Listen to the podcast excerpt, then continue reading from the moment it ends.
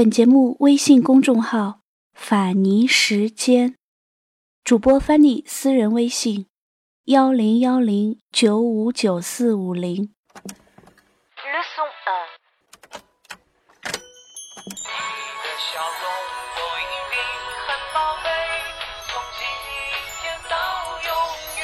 您正在收听的是《法尼时间》。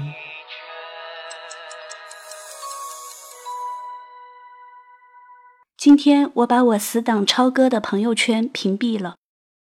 我之所以屏蔽他，不是因为代购、刷屏等无聊信息，而是因为三十岁的他已经死了。我是多么想留住当年他留给我的果敢、坚定的形象。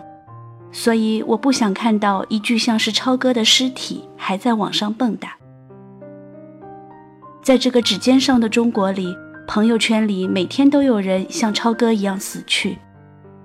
下面请跟随镜头，我带大家走进他们在这个世界的最后几天。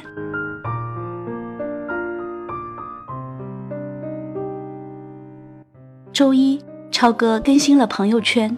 是专家为他们进行培训的一组照片，照片里有他和专家的合影，底下配有文字：“每天都在不断进步，加油努力，超越自己。”我知道这个专家讲的内容都是上个世纪的东西，也许超哥勤奋好学，但我搜遍了他一年的朋友圈，没有他自己上台讲课的照片，我不禁联想。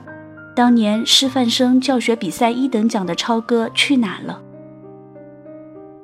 周二，超哥再次更新，他拍下了妈妈在打扫卫生的照片，并配有文字：“妈妈老了，是该我们儿子回报她的时候了。”朋友圈下面数十个赞，评论里不断赞赏超哥是个孝顺的儿子，超哥更是热情回复。回复都是大段内容，言辞诚恳，文采飞扬。我想，真正孝顺的儿子，此时还是接过妈妈的扫把吧。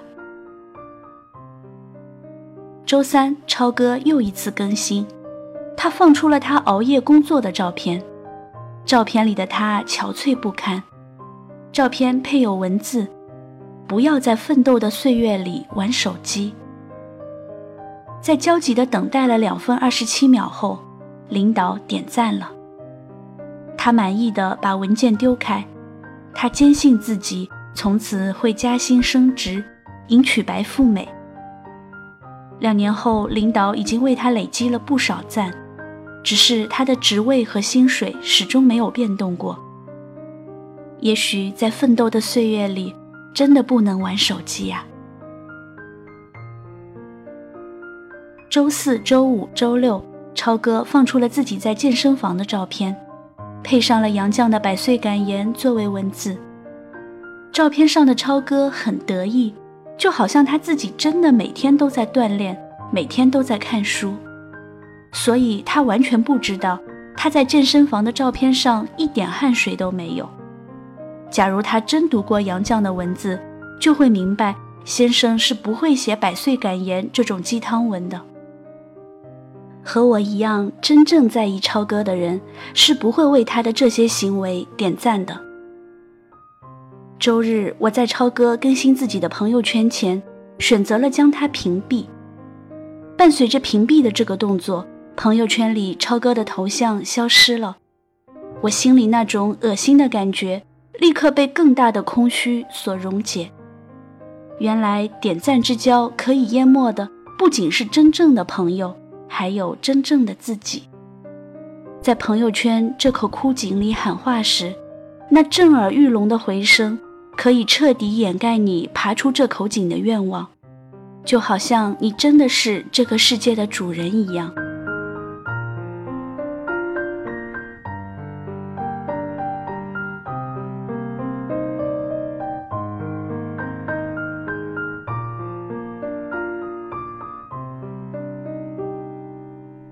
五一节的时候，我约一位老友出来聚餐。电话打过去的时候，老友惊讶地说：“我已经去美国工作了，难道你不知道吗？”我问什么时候的事儿，为什么不通知我？老友反问我：“你是不是把我的朋友圈屏蔽了？我每天都在发呀。”我没有屏蔽他，只是我的好友太多，我几乎没有阅读朋友圈的习惯了。偶尔利用碎片时间看一下，都觉得很奢侈。我笑着告诉老友：“你应该电话我，而不是发朋友圈。”如果我今天也是朋友圈邀约你吃饭，你会赴约吗？老友也笑着说：“是啊，你整天分享你的鸡汤文，我早就把你屏蔽了。”我暗暗捏了把汗。假如我看了他的朋友圈，知道了他在美国，没有电话邀约他聚餐，而是朋友圈下面点赞的话，我们的友谊估计真的终结了吧。黑塞曾经说过：“也许有一天，不管有没有导线，我们都会听见所罗门国王的声音。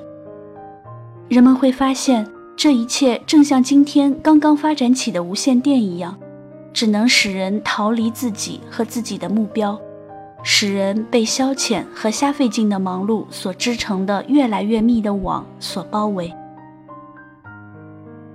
在微信已经成为低成本沟通工具的今天，黑塞的话成了绝佳的预言。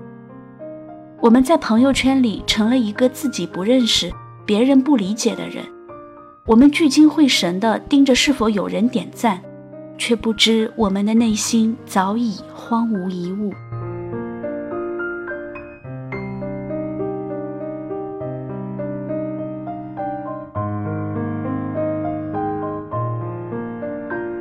和一位硕导聊天时，他告诉我，多数考不上研究生的同学都喜欢在朋友圈里发自己刻苦努力的照片，而真正成绩优秀的学生进图书馆是不带手机的。我对号入座了十几位同学，发现硕导说的无比正确。秦胜告诉我，喜欢在朋友圈刷屏美食的人。多数是单身的人，一个有固定性生活的人是不会对食物成瘾的。这次我不敢对号入座了，但我想起了心理学的一个经典实验——大鼠实验。当老鼠们生活在有性伴侣、有玩具和充足食物，甚至有音乐的环境中，他们会无视实验者提供的免费海洛因。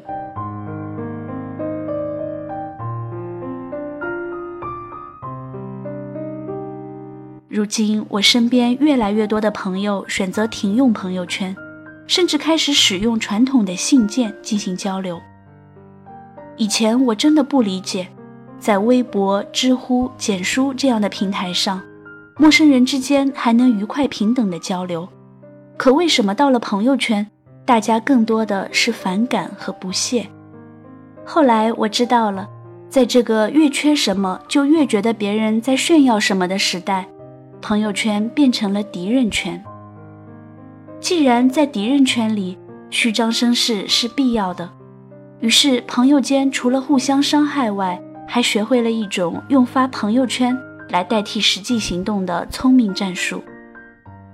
换句话说，你之所以懒，是因为你已经在朋友圈努力过了。这件事只能麻痹你自己，你最亲的朋友是知道这点的。每个人的阅历和见识不同，不可能所有的新状态都符合你的胃口。有用的信息是需要去筛选的。你觉得朋友圈要死去了，那只是因为你的境界和层次已经超出大部分人，朋友圈的营养已不足以支撑你的精神需求。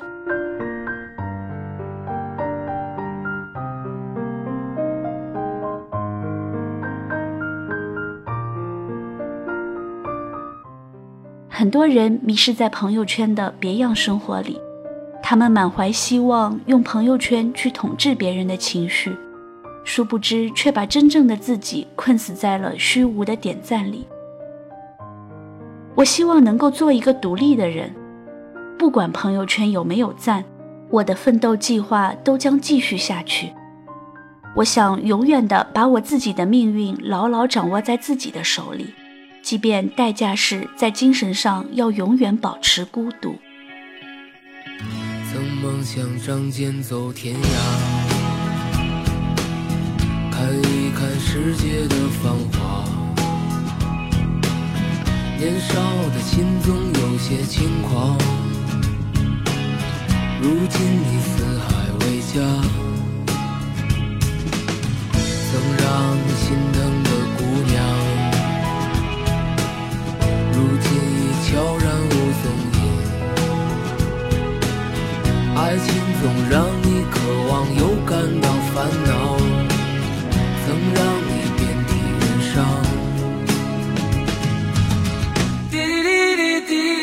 that